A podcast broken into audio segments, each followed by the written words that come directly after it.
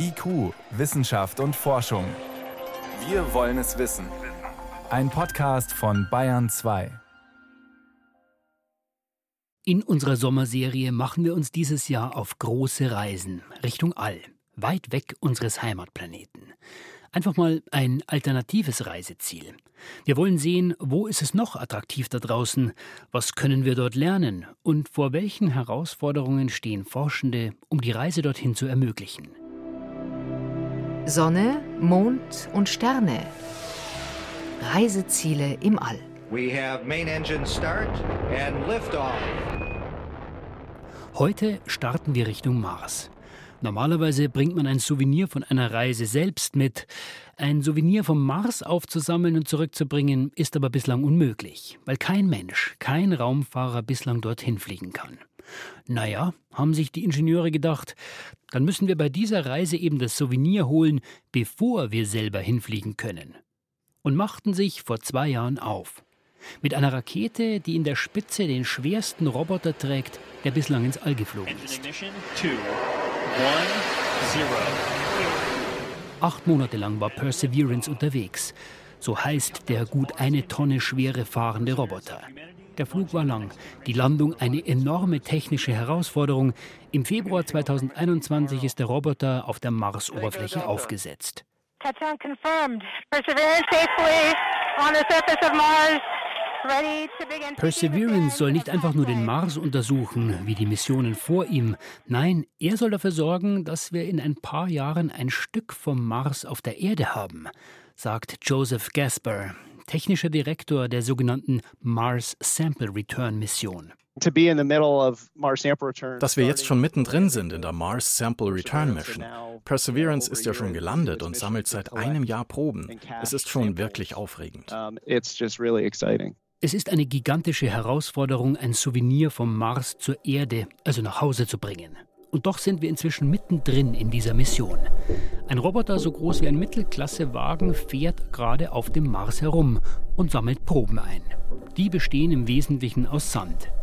Sand als Souvenir, den sammeln auch viele Urlauber gerne, packen ihn in eine Schachtel und stellen ihn zu Hause als Erinnerung auf. Das gleiche soll Perseverance machen. Er packt den Sand in kleine Röhrchen. 43 Stück davon hat er an Bord und parkt sie in seinem Bauch. Später sollen sie abgeholt werden. Dazu kommen wir gleich. Aber wozu der ganze Aufwand? Ernst Hauber, Geologe und Planetenforscher am Deutschen Zentrum für Luft- und Raumfahrt. Der Mars ist und war immer interessant, weil er, zumindest was seine Oberfläche angeht, der erdähnlichste Planet ist. Er hat Zeichen dafür, dass es flüssiges Wasser gab, und das macht ihn so interessant, weil flüssiges Wasser die Voraussetzung für jegliches Leben sind, das wir kennen. Damit wäre der Sand vom Mars wohl das wertvollste Souvenir aller Zeiten. Nicht nur, weil es teuer wird, es zurückzubringen, sondern weil es unser Selbstverständnis als Menschheit in ein völlig neues Licht rücken würde. Dazu muss man die Proben aber mit besonders präzisen Instrumenten untersuchen, und das geht auf dem Mars nicht, sagt der Geophysiker und Planetologe Tillmann Spohn. Das sind Maschinen, die einen ganzen Raum füllen. Und äh, bisher ist es nicht gelungen, die mit der gleichen Präzision und auch mit dem gleichen Auflösungsvermögen so zu verkleinern, minimalisieren, dass man die auf einen Planeten fliegen kann. Also insofern ist es dann kostengünstiger, die Proben von dem Planeten zu holen, sie auf der Erde im Labor zu untersuchen, als die Labore zum Mars zu fliegen. Tillmann Spohn muss es wissen. Er hat mit seinem Team vom Deutschen Zentrum für Luft- und Raumfahrt bereits vor ein paar Jahren einen Bohrroboter erfolgreich zum Mars gebracht. Der sollte fünf Meter tief eindringen, was nicht so geklappt hat wie geplant. Und dennoch ist Spohn noch lange nicht fertig mit dem Mars als möglicher Quelle für ein Souvenir. Und wenn er es in die Hand bekäme? Eines dieser Röhrchen mit echtem Marssand? Was mich also an so einer Probe interessieren würde, wäre herauszulösen, wie die verschiedenen Stationen der, der Marsentwicklung gewesen ist und wie sehr das Marsinnere durchmischt ist. Hat der Mars noch ein Magnetfeld und wie, wie kann ich sozusagen besser die Bildungsgeschichte des Mars eingrenzen? Aber stecken Antworten auf all diese großen Fragen in ein wenig Marsgestein? Wahrscheinlich, sagt der Planetenforscher Ernst Hauber. Denn die vermeintlich unscheinbaren Steinchen haben im besten Fall eine lange Reise hinter sich. Sie stammen aus ehemaligen Vulkanen. Vulkanismus ist ja ein Produkt der inneren Dynamik eines Planeten. Material aus dem Inneren schmilzt auf, wird an die Oberfläche gefördert und wenn man es dort untersucht, gewinnt man Erkenntnisse über die Zusammensetzung des Mars in seinem Inneren und wie er sich entwickelt hat. Das ist also eine enorm wichtige Information, die man über das Innere ableiten kann.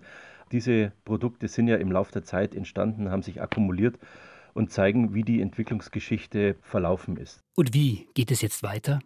Zuerst soll in der nächsten Mission ein fahrbarer Roboter die Röhrchen einsammeln, sie in eine kleine Rakete packen, die dann von der Marsoberfläche abheben muss. Ein Vorhaben, das auch noch niemand gemeistert hat. In einer Umlaufbahn des Mars wartet dann eine Raumsonde, die das wertvolle Paket übernimmt und auf die Reise zurück zur Erde nimmt.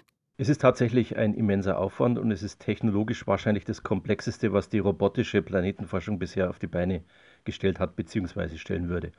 Warum dieser Aufwand?